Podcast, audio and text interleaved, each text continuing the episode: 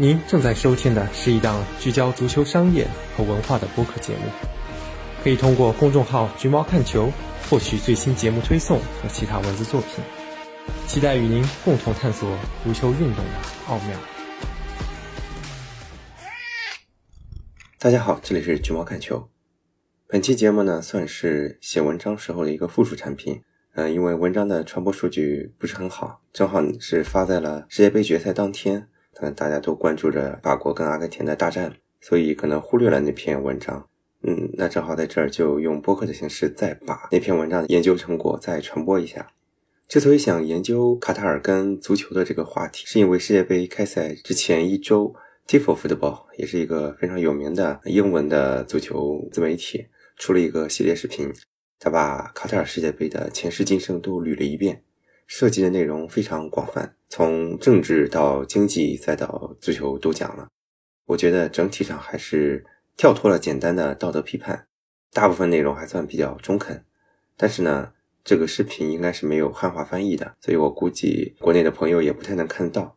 我就想说，能不能来研究一下类似内容，但是呢更有侧重一点，让大家能更好的了解。卡塔尔这个特别的国家，以及足球在这个国家的发展，但是世界杯已经结束好几天了，蹭热度肯定是蹭不上了。其实是想写完文章第一时间来做的，但因为大家可以猜到的原因啊，拖到了现在。嗯，也算是用一期跨度比较广的节目来送别世界杯，同时送别2022。之前讲卡塔尔世界杯争议的那期节目，不出意料也是引发了一些争议。在节目开始之前也声明一下吧。如果是想听我大骂卡塔尔没有劳工人权、没有女权、没有少数群体权，那现在就可以关掉了。我相信我上一期已经说得很清楚了。无论我们对于外界的批评力度、观点是不是一致，各国文明的发展程度的巨大差异，它是客观存在的。如果我们总是拿着一套标准去评判善恶，无视历史的进程的话，然后你说达不到标准就直接拉黑，那我觉得这对于一个人看待世界肯定是有害的。正好这两天，我是跟有台参与了世界杯报道的、长期居住在西班牙的《体坛周报》的吴一帆老师有交流。啊，吴老师最近也是借机回国了。他刚出了一篇文章啊，说是怀念卡塔世界杯。呃，很多事情我觉得我们不能光听呃媒体的一面是怎么报道的，还是要听不同人的说法、不同方面的说法。我觉得吧，呃，什么时候你觉得某人某事百分之百是错的，那往往就是你认知出问题的时候了。卡塔尔肯定不是所有事情都做得很差，那不然的话也不可能有那么多人选择卡塔尔来作为外来务工地啊。所以我觉得我们还是可以多了解一下各方面信息的。那今天呢，我可能也会穿插的讲一些关于卡塔尔这个国家的基本国情的内容，可以让大家继续去体会思考这一点。世界杯期间，有些播客也出了一些研究卡塔尔的节目，嗯，听完都让我受益匪浅，在这儿也推荐两期吧。分别是《半打铁商业沉浮录》第二十八期，叫《卡塔尔服从何来》，以及有台鹰眼时间第四十四期，亲历卡塔尔世界杯，见证小国拥抱大世界。那这两期节目呢，都是侧重于国家本身的。那我今天可能是会更侧重于跟足球的联系，大家可以互相作为补充材料都听一下。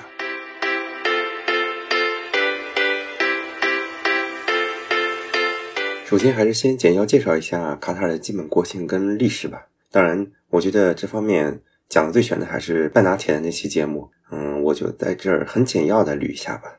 卡塔尔公元七世纪的时候是阿拉伯帝国的一部分。嗯，从十六世纪开始，先后接受葡萄牙、荷兰、英国的殖民统治，可以说命运非常坎坷，感觉比我们当年惨得多。我们也就那一段时间，他们是几百年都处于这种状态中。那我们都知道，中东这旮旯位置是地处三洲交界，战略意义很大。但是呢，自然环境上又鸟不拉屎，嗯，有点食之无味，弃之可惜的意思。所以历届殖民统治者都是战而不理。那地方呢是我的保护地，但是呢，本地原始部落怎么玩啊，不关我事儿。一八四六年，卡塔尔酋长国成立，到一八七二年并入到了奥匈帝国，再到一八八二年，英国又入侵了。卡塔尔呢，就这样作为英国的保护地，经历了将近百年的殖民统治。当时周边几个中东国家也都是类似的情况。那在这里有一段很有意思的历史，也是我在 Tifo 的视频里面看到的。啊，就是最近大家一直批评的中东国家对于外籍劳工采取这个卡法拉制度。上期节目也花篇幅讲过，这种所谓的现代奴隶制，它其实呢正是由上世纪二十年代当时管理巴林的英国官僚叫呃查尔斯·贝尔格雷夫斯爵士发明的。不得不说，论缺德的玩意儿，还是欧洲人比较有创意。现在呢，因为卡法拉丧命黄泉的人啊，我觉得都该记住这个名字。当然，这里不是甩锅啊，说都是殖民者的锅，嗯，狗大户们就没问题。主要是还是想说明吧，英国的殖民统治在当地的影响，以及可能类似这种奴隶制的劳动关系在特定文明、特定发展阶段的一个必然性。那直到呃上世纪初，卡塔尔当地的居民呢，都还是以捕鱼和采珠为生的。那英国人也没有闲心在当地推进现代化，前面也讲过嘛，他们没这个动机。那卡塔尔这个自然环境呢，大家也都知道。地处热带沙漠气候，根本不具备发展农业的条件，也不具备发展工业的条件，也没多少平活地。那当时呢，多哈也只是一个小渔村，整个国家可以说都被贫穷笼罩着。我觉得这个背景也是我们时刻需要牢记的。可能我们作为天朝上国，很难体会到这种小国的实际体验。啊，我们地大物博，资源雄厚，能够在一定程度上实现内循环。它也不像欧美的一些小国，虽然，呃，欧美这些小国不能自己生产所有的东西，但大致上的一些内循环也是存在的。那对于卡塔尔这个国家来说，内循环是压根儿不存在的，自古就不存在，所以就非常严重的依赖海洋贸易。但是呢，一切呢都是随着石油的发现迎来了转折点。一九三九年，卡塔尔的第一口油井大出，那一个本来一直生活在中世纪的国家，突然就拥有了。跟它发展程度非常不匹配的财富，卡塔尔呢是一九七一年建国，建国之后呢又大力的发展天然气的开采。实际上现在的话，比起石油，卡塔尔更以天然气而闻名。这个国家呢面积呢是只有青岛差不多大，但是却拥有了全球百分之十以上的天然气储量，仅次于俄罗斯跟伊朗。那这两个国家的面积都是比它大得多的，所以可见他们的这个资源储备有多么的丰厚。根据国际货币基金组织数据啊，二零二二年卡塔尔人均 GDP 能够达到八万美元，是中国的六倍，排名世界第五，应该是超越新加坡成为亚洲第一了。那这个基数我看应该是包含了外籍劳工的那个所谓的大的二百多万的数字。那可以想见，如果去算不到三十万的这种持照公民的平均收入的话，可见他们有多么的富足。可能真像网上段子说的，呃，那个狗大户接受采访时候说。我每天上班三个小时，非常辛苦啊。卡塔尔像我这么有实干精神的人不多了。我我们平时啊总会批评说，哎，狗大户们这个都是现代的中世纪国家，他们的制度怎么就那么落后呢？那制度呢都是匹配生产关系的。这些国家早年是搞渔猎的，非常低端的农业。那现在呢又什么不用干，坐等着油出来就行了，都能过这么富足，那好像也不需要有多么先进的制度啊。所以这些国家用了这么落后的体制，却依然政局稳定。嗯，我觉得是很值得大家思考的。我们可能很多时候不能老是站在自己角度上想，哎，这怎么能行呢？人家自己就是行，我不要你觉得，人家自己觉得就行了。我觉得这些道理可能放在生活里大家都懂，但是在认知世界的时候反而不太容易理解了。你觉得好的东西，别人不一定觉得好，或者这个时候不一定觉得好，这是一件非常正常不过的事儿。何必强求此时此刻把自己觉得好的东西强行灌输到全世界呢？咱们又不是传教士，是吧？我们也没这个文化传统。但是我们要知道，这样能行的前提是，他能用这么简单的生产关系去撬动非常庞大规模的财富。如果啊，也不是如果了，早晚有一天油气是要被挖完的。那到那一天，这套稳定的体系大概率是要土崩瓦解的。那怎么办呢？所以说，我们看到中东这些国家转型的焦虑。它不仅代表这些资源型国家逃脱资源诅咒的这种迫切的心情，它更代表了这些封建统治者们维系统治的迫切性。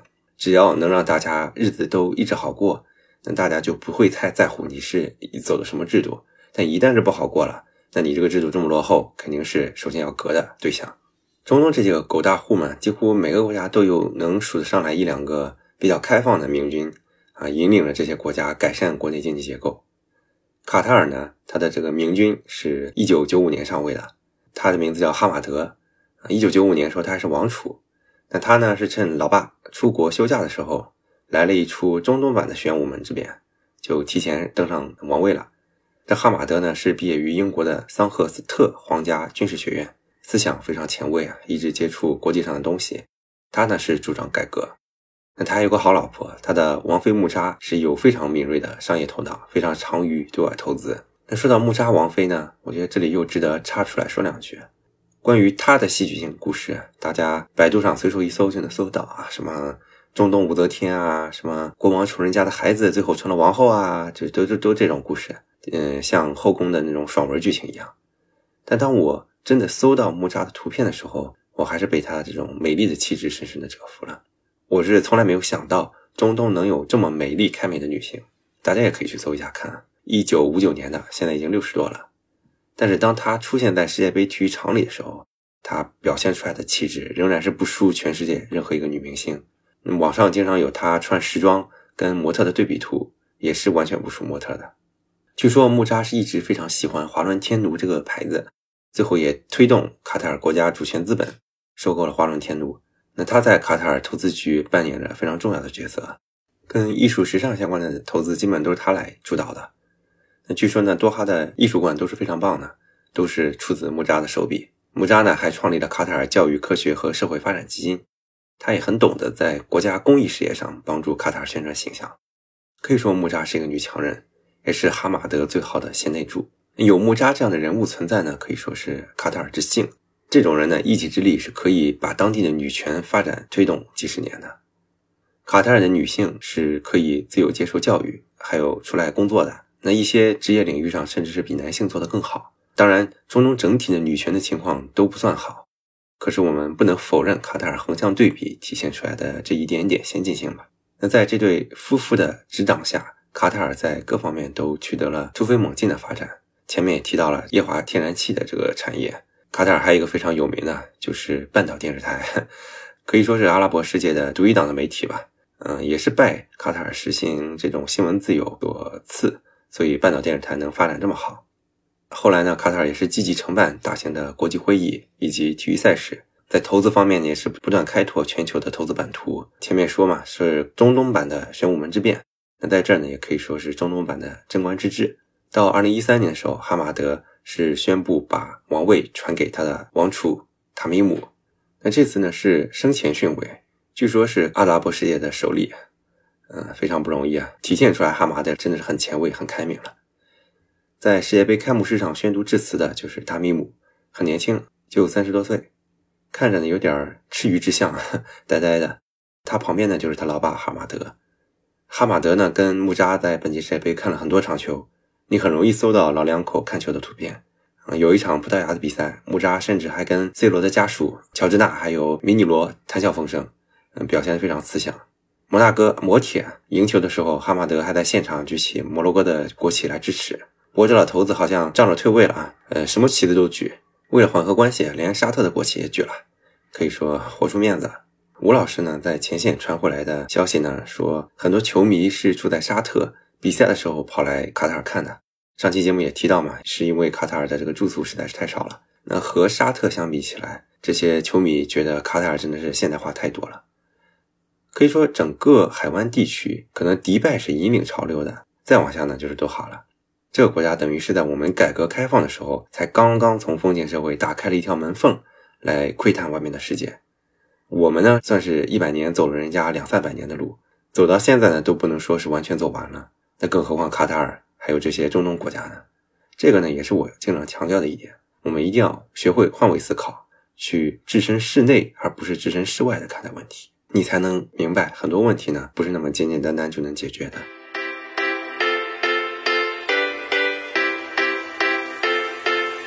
考虑到自身的特殊国情呢，卡塔尔未来的转型方向选了像金融啊、交通啊、旅游啊，还有文化等这些第三产业。那既然要发展第三产业，声誉跟知名度就非常重要了。足球呢，作为世界第一大运动，肯定也是卡塔尔向外输出软实力、扩大影响力的一个非常好的平台。而且这个也是有先例的嘛。从二战时期法西斯，再到现在的这些石油富豪，这个 sports washing 就是体育公关这一招呢，是屡试不爽。那我们把时钟拨回到二零零三年，当时呢，俄罗斯的石油寡头阿布拉莫维奇刚刚收购英超切尔西。可以说是开启了一个欧洲足坛的一个新时代。同一时间呢，卡塔尔也是开始在足球上下功夫了。当然那个时候呢，还没有大巴黎。我们先聊卡塔尔最早在国家队上下的功夫。二零零一年的时候呢，卡塔尔在韩日世界杯上被中国队踩着出现了。然后呢，韩日世界杯上我们也都看到了，韩日创造了非常好的成绩，尤其是韩国，啊，也是刺激到了屡次冲击世界杯无果的卡塔尔人。世界杯结束之后呢，卡塔尔就开始动心思了。呃，我别的没有，有钱，那我能不能弯道超车呢？那为了能够迅速的提高国家队的竞争力，卡塔尔当时是瞅准了国际足联的政策漏洞，他呢把规划的对象一下子瞄准了那些从来没有入选过祖国的代表队的一线球星。第一批谈妥的人选就是大名鼎鼎的球星闪电德甲的金靴埃尔顿。我小时候还是挺喜欢看德甲的，因为身处央五的覆盖区，时间呢也比较合适，所以对那一代的德甲球星非常熟悉。埃尔顿跟当年那个不莱梅可以说是我童年的美好回忆吧。当时我也隐约的记得有这个传闻。规划战略呢不是卡塔尔首创的，但是明目张胆的这么规划，卡塔尔应该算是第一个吧。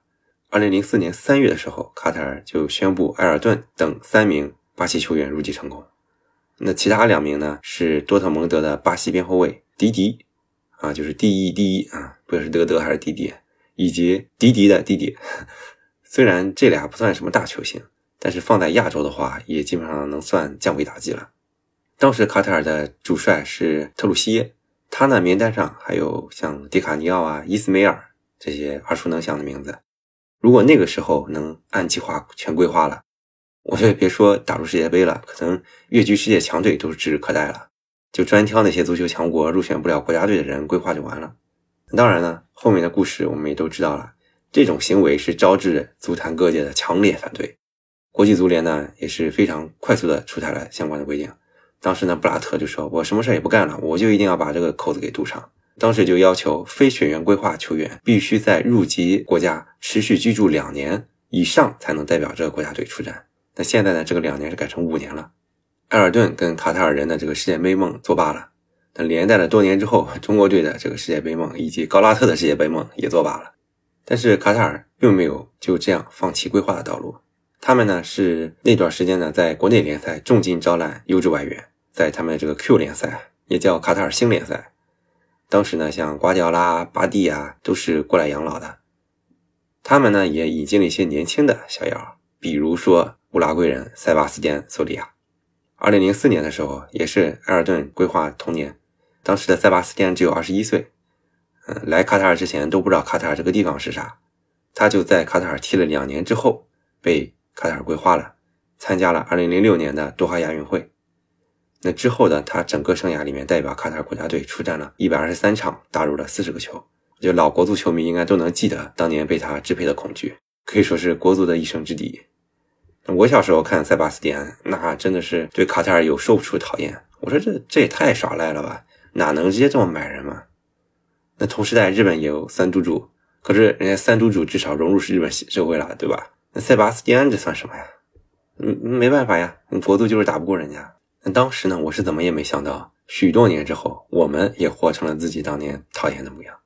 但是呢，塞巴斯蒂安最后也没能率领卡塔尔打上什么大赛啊。所以说，光靠雇佣兵是不足以把国家队拖进世界杯的。我觉得我们 应该对这个结论也是非常有同感。那卡塔尔呢，他没有把鸡蛋都装到同一个篮子里面。那毕竟不是每个雇佣兵都能像塞巴斯蒂安这么厚道，拿钱就办事儿一般就是十年。尤其我们也用过规划球员，也都能理解，用金钱维系的关系啊，一旦金钱有一点点不到位，这个关系就塌了。所以说，归根结底呢，建立本国的高质量青训培养体系才是成功的关键。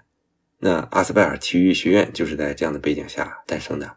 二零零五年十一月，哈马德呃为阿斯拜尔室内体育场阿斯拜尔 Dome 举办的一个开幕仪式。那阿斯拜尔其实是二零零四年提前一年就成立了。那当时借机借这个仪式向全世界宣布阿斯拜尔体育学院的诞生。当时呢是把贝利和马拉多纳两大球王都请到了多哈。可现在再想想，马拉多纳已经去世了，贝利呢最近也是重病入院，据说也在弥留之际了。当年有成立的阿斯拜尔，现在也培养出了一批球员，代表卡塔尔首次参加世界杯。但是呢成绩不咋地啊，小组赛三战皆负，刷新了世界杯主办国的最差成绩。因为现在。呃，四十八支球队之后的世界杯怎么改制还没确定啊。如果说到时候每组只有三个队的话，可能卡塔尔创造这个记录就就此封存了。所以想想这一系列的事情吧，也是非常令人唏嘘。那对卡塔尔来说，办这么一个体育学院，钱不是问题啊，这些硬件啊，还有师资啊，都是可以靠钱来砸下来的。但是对卡塔尔来说，最大的问题是人从哪来？我们如果去掉外籍劳工的话，卡塔尔实际的公民只有三十万。那这些公民呢，也都是生活条件优渥、养尊处优的，很难提供一支高水平的精英国家队所需要的这个人才库。那如果你要扩大选材面的话，你只能去其他地方来找了。所以卡塔尔就选定了整个阿拉伯地区以及所谓的黑非洲比较穷的这些地方作为他的这个选材师，选的也是非常精确啊。因为阿拉伯地区的话，整个大家在文化上是相近的，更容易融入。黑非洲那边呢，也是很多伊斯兰国家。也相对容易融入卡塔尔这种文化。每年阿斯拜尔的球探都会考察数以十万计的小球员。当时的举办这个活动叫阿斯拜尔足球梦，也是国际足联官方认可的，可以说是光明正大的在全世界搜刮人才。那通过层层选拔呢，只有少数的一些幸运儿，好像一年也就二十来个吧，能够进入到学院。那进来之后呢，就衣食无忧了，你只需要心无旁骛的接受专业训练就好了。嗯，前面也提了，这些学员多为穆斯林嘛，所以，嗯，对卡塔尔也比较容易形成归属感。我觉得其实是不能用狭义的规划球员来定义他们了，这就跟当年有些自媒体说田中斗笠王是日本队的规划一样，那你也不想想人家多小就去日本了，你这么去形容人家，我觉得是完全不准确的。可以说卡塔尔这种国家天生就适配这种举国体制，因为你让它市场化，它也没有这个市场。你说它有一流的财力。啊，又有这么一流的培养体系，再加上扩展之后的人才库，那整个就是一个一流的精英体育了。所以我觉得这个才是卡塔尔足球的本质啊。像今年参加世界杯的这个卡塔尔国家队，他的一些代表球员吧，像穆埃兹·阿里啊、阿菲夫，这些都是阿斯拜尔的优秀毕业生，也都是从小就规划过来的。这些呢是这个球队的主心骨。那他还有像佩德罗·米格尔、胡西。这些成年之后才规划的球员啊，作为辅助，所以我觉得他这个规划战略不是一个简简单单规划战略。我真的希望我们在总结经验的时候不要走偏。埃斯拜尔呢，也并不只是培养足球运动员。二零二零年东京奥运会跳高冠军巴尔西姆，我相信很多朋友应该还有印象，就是跟意大利那位跳高运动员共享金牌那个，他呢也是出自阿斯拜尔的，生在多哈的一个苏丹裔的田径世家。那他的弟弟呢？是出生在卡图木，叫马沙勒巴尔沙姆。他呢后来成了一个足球运动员，是一个门将。作为卡塔尔的首发门将，出战了后两场小组赛。那至于这兄弟俩为什么姓不一样，我也不知道啊。一个叫巴尔西姆，一个是巴尔沙姆，比较接近，但不完全一样。如果有了解的朋友，也可以留言指点一下。更有代表性的案例，还是不得不提当家前锋阿里啊，因为毕竟巴尔西姆这个家呢，当时在多哈已经有据点了。算半个卡塔尔人了，但是呢，这个阿里呢是一个完完全全的新的移民。他呢今年是二十六岁，七岁的时候就被球探带到卡塔尔了，也是一个苏丹的。在卡塔尔国家队目前的阵容里面，非常多的苏丹裔。在卡塔尔对阵荷兰那场比赛，这里面是有一个、两个、三个、四个、五个啊，十一个人里面有五个是苏丹裔的。那可是苏丹才是卡塔尔的这个最大的人才库啊。那再回到阿里身上。他呢一路上是接受阿斯拜尔的培养，啊，也是阿斯拜尔这黄金一代的重要成员。二零一四年的时候，作为卡塔尔的 U 十九获得亚青赛冠军。当年这支 U 十九呢，在淘汰赛里面遇到了中国的九五一代，就是韦世豪他们那一代。应该说那一代球员还不错啊，因为在小组赛里面也是跟南野拓实率领的日本国青队打得不可开交。但是呢，他们是轻松的四比二战胜了国青队。阿里呢，也在这场比赛进球了。他的这个成长历程啊，是一直享受着阿斯拜尔最好的资源，不光是国内的，还有国外的。二零一二年的时候，多哈体育城基金叫阿斯拜尔宗，收购了比利时的欧本俱乐部作为人才基地。阿里呢，就是在 U 十九亚青赛之后从这儿登陆欧洲的。呃，他先是在欧本青年队里面锻炼了一年。二零一五年的时候，加盟了奥地利，当时还在二级联赛的林茨。也是在二零一五年，阿斯拜尔呢又收购了西班牙的第三级别球队，叫莱昂文体。二零一六年初的时候，在林茨混了半年没站稳脚跟的阿里就加盟了这个球队，成为了第一个在西班牙联赛进球的卡塔尔人。最后呢，也没能长留在西班牙，半年之后就回到了卡塔尔，加盟杜海勒，当时还不叫杜海勒呢。后来呢，嗯，算是在国内联赛和亚洲赛事里面，嗯，磨练之后，成长为一个亚洲的顶级前锋。那跟阿里同龄的这个2019年亚洲足球先生阿费夫呢，是有差不多的留洋经历啊，应该说他的留洋经历更丰富、更久。他也是以欧本为大本营，辗转于像比利亚雷亚尔呀、西红经济啊这些西甲球队，也是成为了西甲的首个卡塔尔球员。当然，虽然最后也是没混得下去，回到了本国联赛。他呢，应该是后来加盟了萨德，但是我觉得。像无论是阿里还是阿菲夫啊，这些留洋的经历肯定是对他们的成长是非常有裨益的。卡塔尔呢，对教练啊也是非常有长远的规划。呃，虽然说这个菲利克斯·桑切斯呢在本届世界杯上带的不咋地，但是呢，我觉得整体来看，他对卡塔尔国家队的塑造，嗯，还是有目共睹的。他今年是四十六岁了，二零零六年的时候，他就从拉玛西亚来到了阿兹贝尔。一路上是执掌卡塔尔的 U 十九、U 二零、U 二三，其实就是这一个黄金一代嘛，一手带出了这批球员。他是在二零一八年世界杯预选赛之后接过卡塔尔国家队的帅位的，进行了一个非常激烈的更新换代。大家在上届世界杯时候应该也都没怎么听过像阿里、阿菲夫这些球员，但是呢，他在这个世界杯周期里面就非常激进的把他们都扶上来了，也是收获了成效，在嗯亚洲杯上打败了亚洲霸主日本。手捧亚洲杯冠军，然后在2021年的中北美及加勒比海地区的金杯赛里面打入了四强。我觉得这些成绩呢都不该被这世界杯上三场比赛的糟糕表现抹杀。这个桑切斯呢也已经创造了卡塔尔主帅在位时长的记录。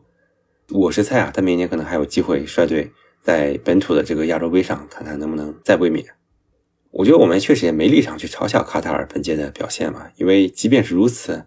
他这成绩也比咱们当年零二年一球未进进吞十球好，嗯，而且就目前实力来看，中国队遇到卡塔尔应该也是没什么胜算的。咱们不知道二零二二年之后阿斯拜尔还会不会投入这么多资源培养球员，但就这批球员来看，应该还能打几年好球，可能在二零二六年世界杯之前都还能算亚洲上的一个强队。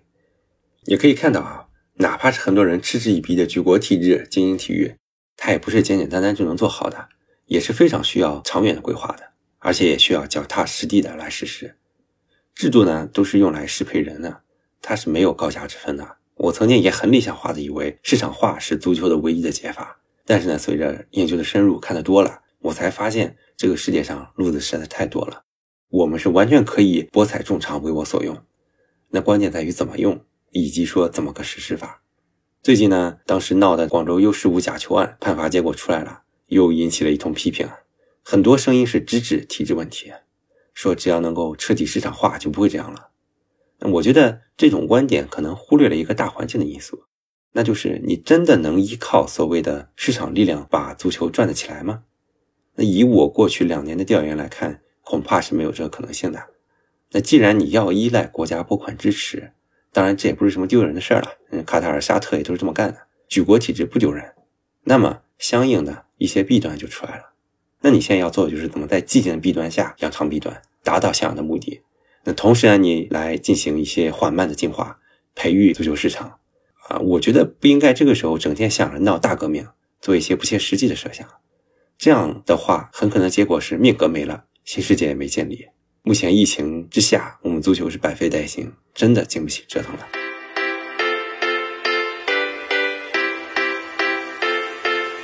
到这一趴呢，我们终于是可以聊聊大巴黎了。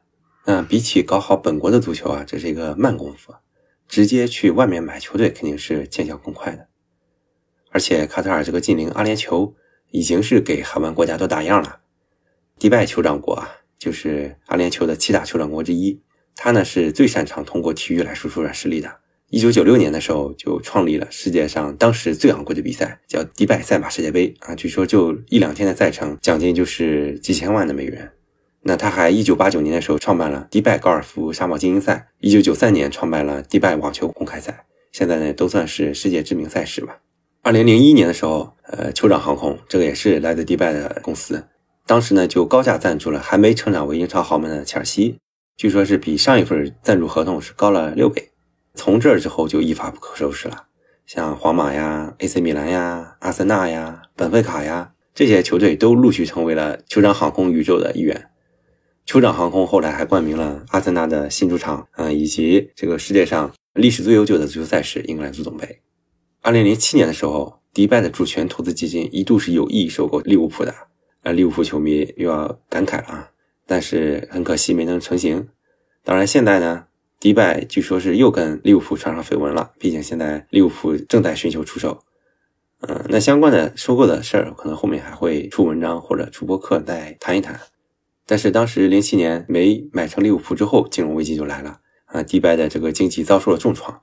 阿联酋的另一个酋长国阿布扎比就用救济来换权力，就借势呢取代了迪拜在阿联酋内部的主导地位。那后来呢，他就成为了阿联酋里面最强势的酋长国。也完成了迪拜酋长国未竟的事业，就是买一个英超俱乐部。二零零八年的时候，阿布扎比主权基金收购了英超的曼城。呃，后来呢，大家都看到了，就一步步的把它打造成了一个顶级球队。卡塔尔呢，这些队都是可以现成抄的。后来呢，也是相继举办了网球啊、高尔夫顶级赛事。但卡塔尔不一样的是啊，他也不甘心只做一个模仿者，他野心很大。他呢，先是零六年在亚运会上小试牛刀了多哈亚运会，啊，也是历史上举办这个赛事最小的国家。那后来呢，二零零八年他还大胆的参与了一六年夏奥会的申办，但是呢，因为气候原因啊，他那边只能是十月份办夏奥会，就被拒掉了，就没有进入到最后的正式候选名单。那夏奥会短期之内是办不成了，卡塔尔呢就把目标对准了影响力不亚于奥运会的世界杯。上期讲过啊。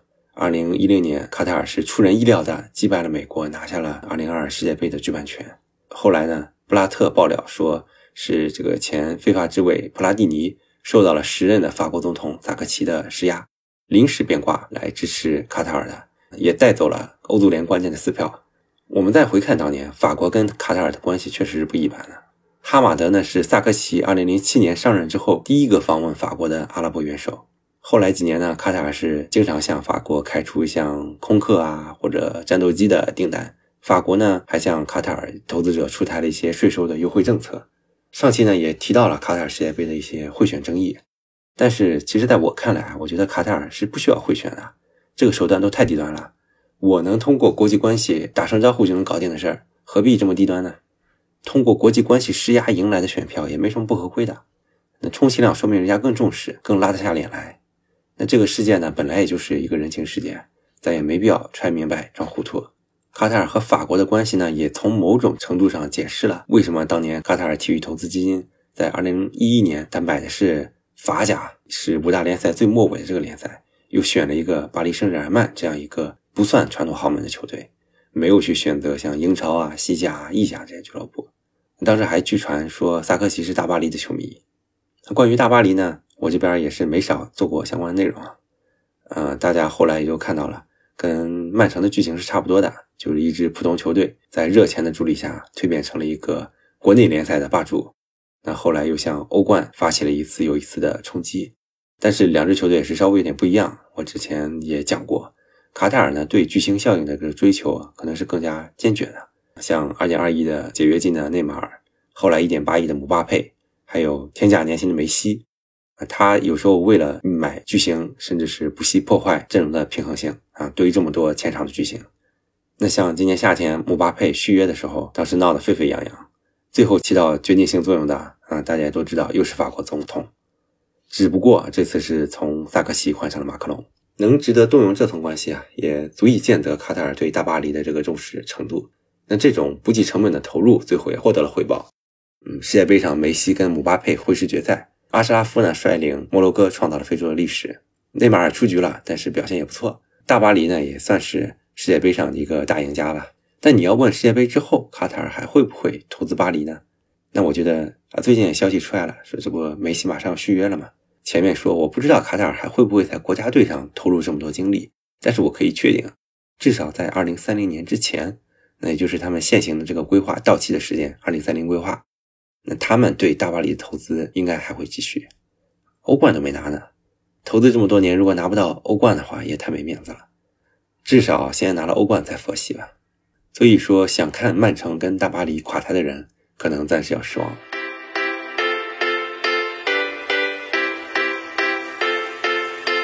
上一期卡塔尔世界杯争议的节目里面也提到了，像外界框算了卡塔尔的这个所有基建投资是两千两百亿美元，但是呢，卡塔尔自己说，哎呀，跟球场相关的投资只有六十五亿。无论是哪个数据，都是天文的数字。这里还没算上对阿斯拜尔啊，还有大巴黎的投入。所以，如果我们置身事外的角度来看的话，可能很难不发出疑问：哎，你为了足球这个败家玩意儿花这么多钱，它真的值得吗？当然，我我觉得算数字这些行为也是挺无聊的。人家有钱想怎么花就怎么花。嗯，以前呢，多哈没有地铁，没有国际机场，什么都没有。那你还不能让人家趁机搞一波基建吗？还要在那算啊？我也不知道什么心态。那在这儿呢，我们我们可以回溯到二零一七年的一个故事。啊，当时沙特跟卡塔尔关系不好，呃，联合周边的像巴林啊、阿联酋啊这几个国家呢，就把卡塔尔包的水泄不通，嗯，实行一个外交孤立、交通封锁，还有贸易禁运。那卡塔尔当时是一度连建筑材料都没有地方可以进，啊，所以最后这届世界杯的配套设施如果说不够完善的话，大家可以怪沙特。那这种封锁呢，是一直持续到了去年。那让本就非常依赖国际贸易的卡塔尔人更能够意识到，多去其他地方交一交朋友有多重要。那为什么叫摩洛哥摩铁嘛？就当时摩洛哥一直是在支持卡塔尔，给他运东西。那当然，后来世界杯开幕式上，这些中东政要也都把酒言欢了。塔米姆讲话的时候，沙特的王储穆罕默德就坐在旁边，呃，非常重要的一个位词。那讲这段故事呢，是想说明我们可能很难理解。一个产业结构注定严重缺退的国家，该怎么在这个世界上立足？呃，原罪的那期节目里面有朋友留言说，评价卡塔尔办大赛是王公贵族的虚荣心。那我觉得，对足球的大笔投入啊，它可能不只是体现出来王公贵族的这种虚荣心，更多的还是体现出来卡塔尔人对未来的焦虑。啊，那毕竟他们穷的只剩油了，穷的只剩钱了。等你游戏枯竭之后，你有钱也没地方花了。那只要。现在他能够通过像这种对足球的投资，对外树立一种开放的人设，为将来第三产业的发展奠定基础，并且呢，建立一些外交上的新局面，就像这次对沙特的破冰一样。那你花这么多钱又何妨呢？而且人家真的是没什么其他好手段了，要不然这些中东国家不会一股脑的都扎堆去搞这些足球啊、体育什么的。那更让我感慨的是。卡塔尔对足球这么用心的背后，它其实是一项运动被提高到国家战略高度的时候应该得到的待遇。我们现在已经很少能够体会到体育跟国家命运绑定是什么滋味了。足球呢，对我们来说只是众多的娱乐方式里面的一种，我觉得可能也是种幸运吧。正好阿根廷夺冠之后，我们也能看到，对于一个深陷绝望的国家，足球对人们精神上的维系有多么的重要，而且对我们来说。我们是真的没有投入那么多心血在里面。人重视一样东西，投入的方式无非就两种：钱和时间。那对于一个有钱的人，投钱算不上上心，只有真的投入精力了才算上心。我们真的上心了吗？我我们是显然没有吧。我当时微博为什么炸号，就是因为评价这么一件事儿啊。我当时看外媒的文章，有人呢就说中国职业足球为什么突然不行了呢？啊，原因是。当年我们新任的董事会上任的时候，需要通过足球来实现一些目的，现在不需要了，所以就都解散了。我当时看完就乐了，我发微博我说我实在是很难跟他们解释，足球在中国哪他妈的有这个重要性啊？那后来 我这我就因为这条微博账号了。这个呢，从侧面能看出来，人家能有这种脑回路，就是因为他们一直很重视足球这个东西，而我们其实是从来没有这么重视过的，排在足球前面优先级更高的东西多太多了。为什么地方体育局容易动作变形？是因为要通过成绩才能争取到专项资金来发展体育，来发展足球。那么问题来了，资金为什么要靠墙啊？因为要用钱的地方太多了，足球又没什么特别的。他跟卡塔尔这种钱堆在那儿，足球随便用，那这种战略地位是完全不能相提并论的。你看中国男足都大半年没活动了，其他国家都开始备战2026了，我们连主教练是谁，是不是要重新选帅都没说法。你说我们真的重视了吗？我没有重视啊，我们球迷也只是装作很重视的样子。真谈起国家队的具体业务来，又有几个人门儿清呢？从这个角度看，那也坦然了。什么成绩配什么投入，谁又瞧不起谁呢？那再回到卡塔尔身上，我觉得卡塔尔通过足球呢，还是让全世界记住了自己。以后再也没有人没听说过卡塔尔这个国家了。那他们现在还摩拳擦掌，准备申办2036年夏奥会啊。咱不知道到时候是不是一个举办在冬天的夏奥会。而且呢，整个阿拉伯世界也通过本次世界杯走到人们的视线里。像摩洛哥创造了非洲历史的最好成绩，也非常有利于呃全世界了解阿拉伯世界。落后不是一种罪，它只是一种现状。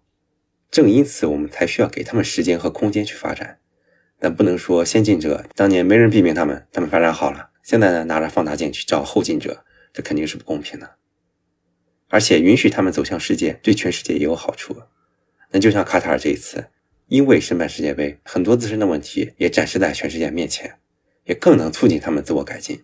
就比如说像退出卡巴拉不办世界杯的话，可能根本没这个可能性。那随着他们与世界交流的增多，当然他们也不得不这么做。他们受到的一些监督、批评、观念的冲突也会越来越多。那势必有利于他们自我进化。就像我之前那期讲的，我们欢迎批评，但是批评呢要有限度。如果造成孤立、排斥、抵制的话，那可能要反思这个批评的目的是不是纯洁的了。那继卡塔尔之后，沙特也开启了自己的2030愿景，包括收购英超纽卡斯尔联，甚至还要联合申办2030世界杯。呃，之前在纽卡的节目里面也都讲过了。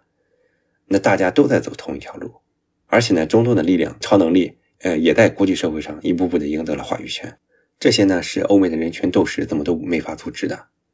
啊，他们再骂，冬天也照样还是要用天然气，还是需要石油资本来投资当地。所以这个世界本来就是你中有我，我中有你的，也不是非黑即白的。